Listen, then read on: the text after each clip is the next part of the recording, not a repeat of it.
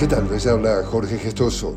En el podcast de hoy, finaliza la campaña para el referéndum de este domingo 3 de diciembre, en el que los venezolanos se pronunciarán respecto a la defensa de la Guayana Esequiba, un territorio de casi 160.000 kilómetros cuadrados.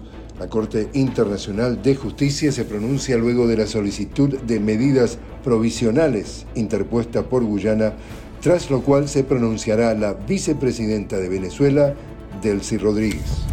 Y en México, el presidente Andrés Manuel López Obrador celebra su quinto aniversario de llegada al gobierno con la inauguración del aeropuerto de Tulum.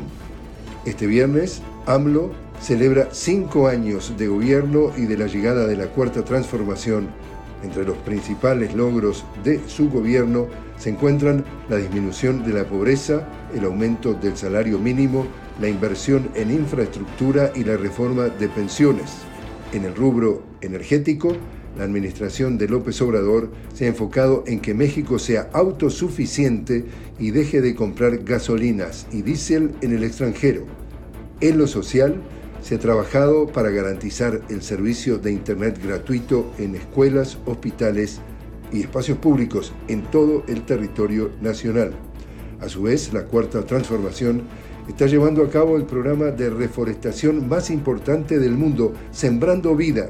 Es el programa de reforestación más importante del planeta con una inversión de 30 mil millones de pesos anuales. Y así como está el mundo. Les habló Jorge Gestoso. Los invito a que me acompañen en un nuevo podcast de la noticia con Jorge Gestoso. Hasta entonces.